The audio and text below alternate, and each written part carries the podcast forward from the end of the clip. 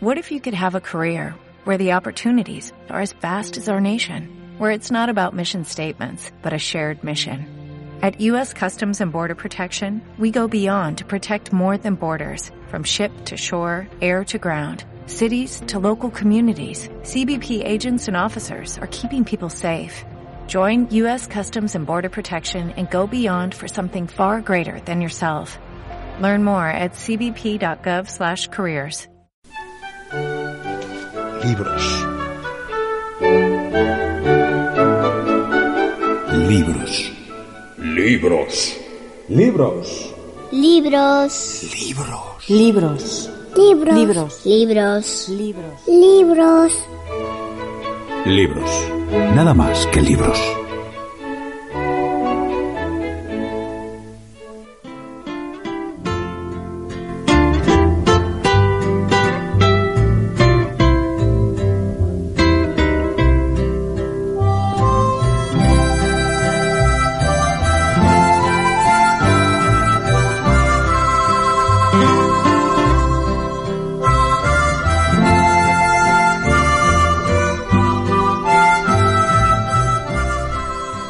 Ciudad se relata la historia de la gran perla, cómo fue hallada y cómo volvió a perderse. Hablan de Quino el pescador, de su esposa Juana y del pequeño coyotito. Y como la historia se ha relatado tantas veces, ha echado raíces en la memoria de todos. En ella, como en todos los relatos eternos que viven en los corazones del pueblo, solo hay cosas buenas y malas, blancas y negras, santas y perversas, sin que se hallen jamás medias tintas. Si esta historia es una parábola, ¿acaso cada uno sepa darle la interpretación que le hace falta para leer en ella su propia vida? Sea como sea, cuentan en la ciudad que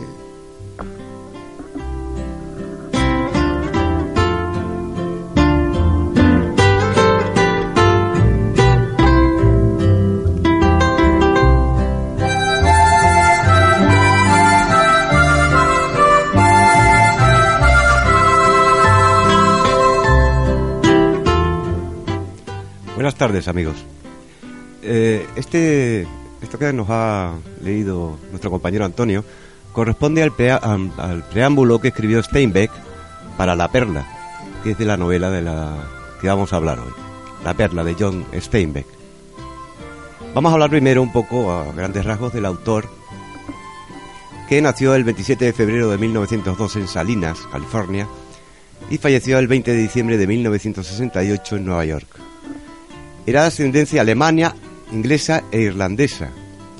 Vivió en un pueblo que no era más que un asentamiento fronterizo ubicado en una de las tierras más fértiles del mundo. Pasó sus veranos trabajando en ranchos cercanos y más tarde con trabajadores migrantes en las granjas de remolacha azucarera. Ahí se enteró de los aspectos más duros de la vida de los inmigrantes y del lado más oscuro de la naturaleza humana, que luego fueron expresados en su obra.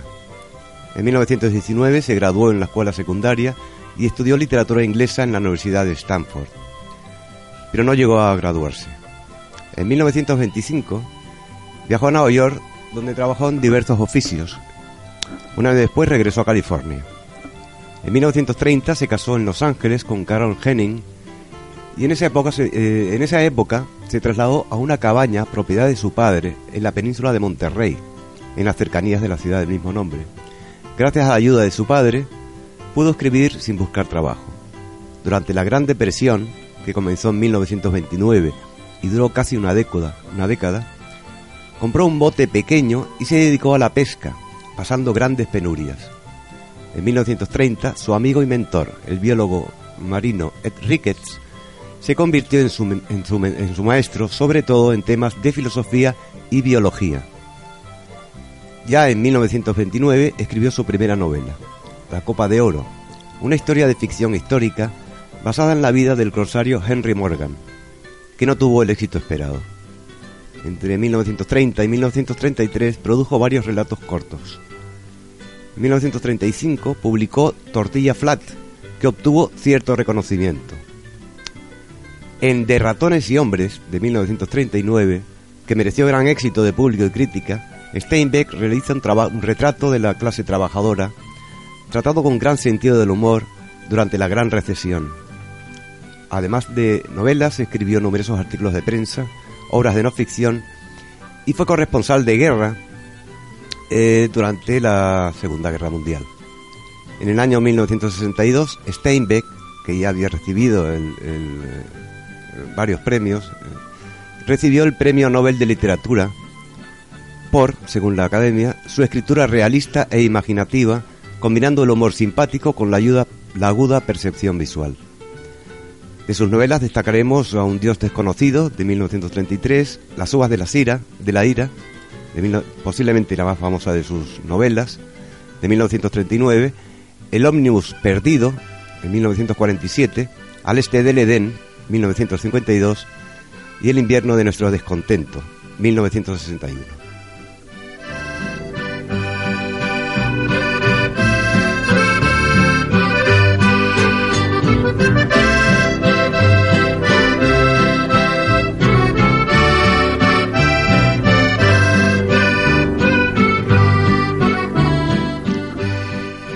La Perla eh, habla de un humilde matrimonio de pescadores, Quino y Juana, que están angustiados buscando la manera de conseguir dinero para pagar los cuidados de Coyotito, su hijo, que ha sido mordido por un escorpión.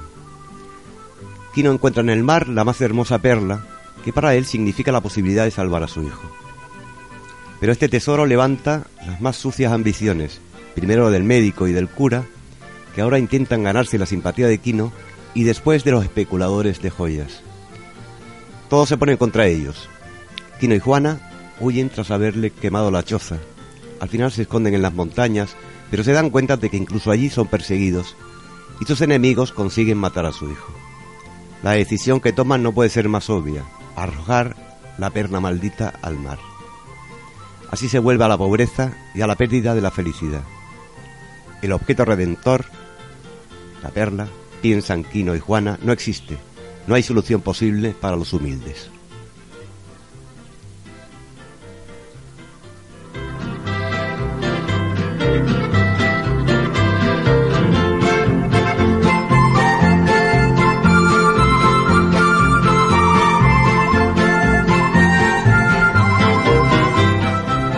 Esta novela es una pequeña obra maestra.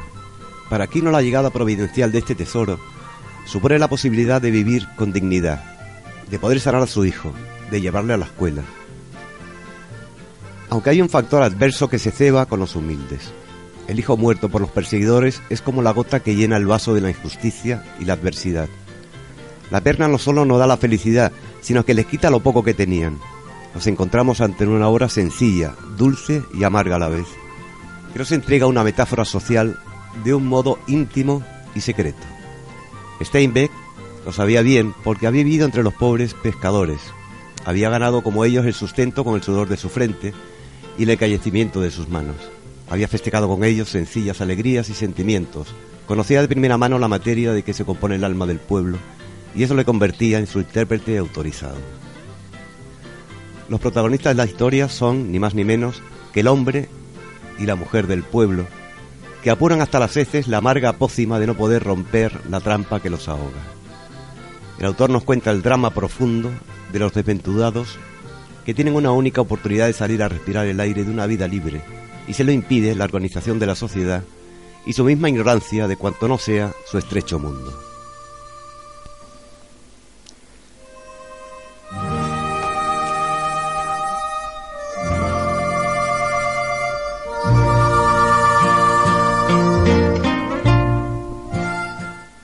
Bueno, una tragedia en toda regla. Sí, Un drama, vamos. sí, la, la novela es muy dramática, es muy poética. Sí, Al sí. mismo tiempo es un drama profundo. Es una fábula, en realidad es atemporal, tampoco es, eh, nos define una época concreta. Pero vamos, eh, precisamente por eso tiene el valor que tiene. Que no- no- Sí, la novela es. Yo entiendo que en este caso, a diferencia de otros que hemos hablado, es muy superior a la película.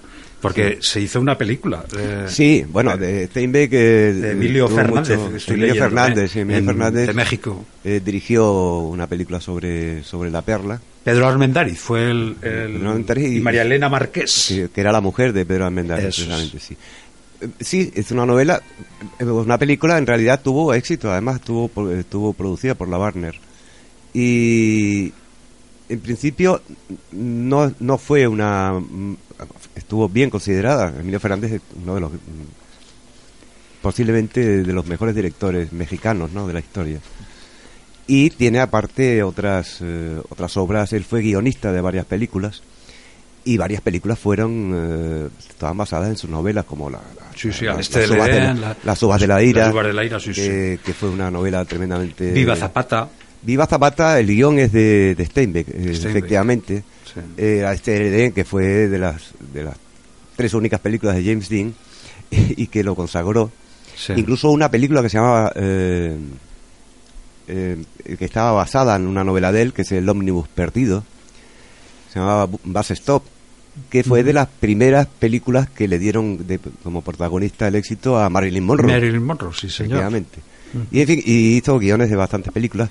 Escribió muchos artículos también de prensa eh, estuvo eh, viajando por Estados Unidos en una furgoneta durante varios años en el año 40 eh, en eh, la Segunda Guerra Mundial tuvo junto con Robert Capa famoso de la agencia Magnum estuvo en, en el Mediterráneo en varias en varias operaciones militares y en los años 60 estuvo también en Rusia uno de los primeros americanos en plena Guerra Fría que, que visitó Rusia y hizo incluso un, un libro sobre esa sobre esa sobre ese viaje ¿Y ¿Qué compañeros de viaje tenía? ¿Qué, qué escritores estaban Bueno, en la onda eh, con él? eh, Steinbeck eh, forma parte de una generación importantísima en la literatura americana y universal, ¿no? Como Faulkner y John Dos Pasos, eh, eh, Hemingway. Eh, son tres. eh, Steinbeck además eh, le- le- era un, un admirador de Hemingway, sobre todo de sus relatos cortos, ¿no? Y fue una generación muy importante en la literatura americana. Y todos ellos muy muy vinculados con la guerra, ¿no? Sí, sí, porque fue, bueno, eh, todos ellos pasaron la, la- la época La- tremenda de la gran la recesión, la gran recesión del año 29, que duró casi 10 años, luego la guerra, anteriormente a la gran depresión, la primera guerra mundial, pero eso ya los pilló un poco más, eran Muy chiquillos. Yo, yo creo que fue, en, mi opinión, lo que marca a esa generación de escritores de la que hablas, en mi opinión más, Sí.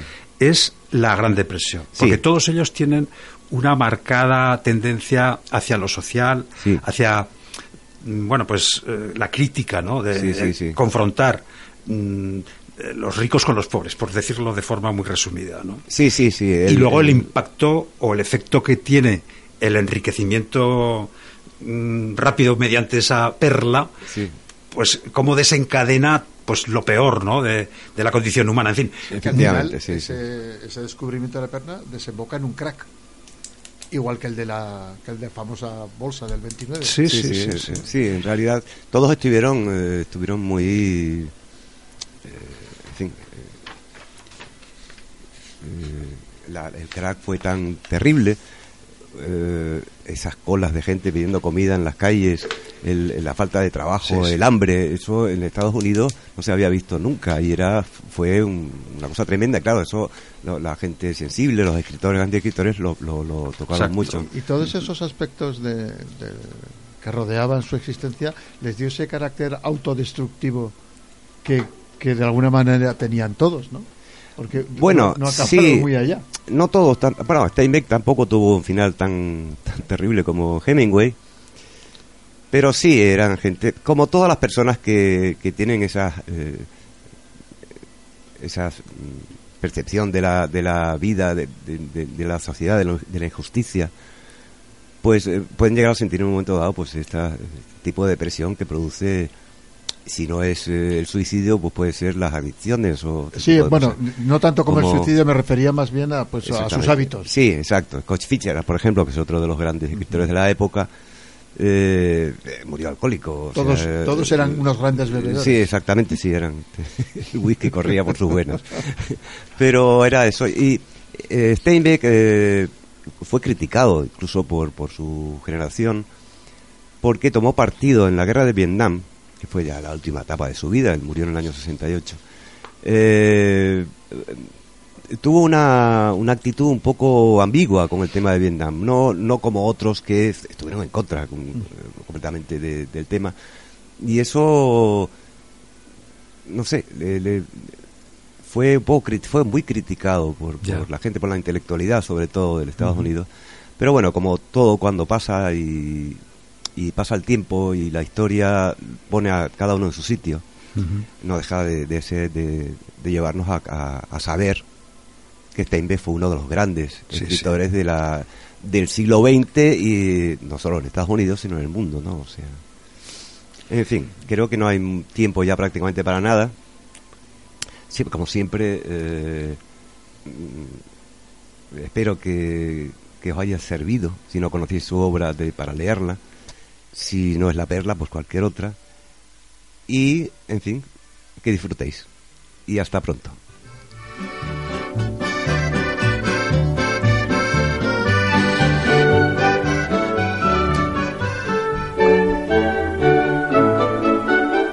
Libros. Libros. Libros. Libros. Libros. Libros. Libros. Libros. Libros. Libros. Libros. Libros. Nada más que libros.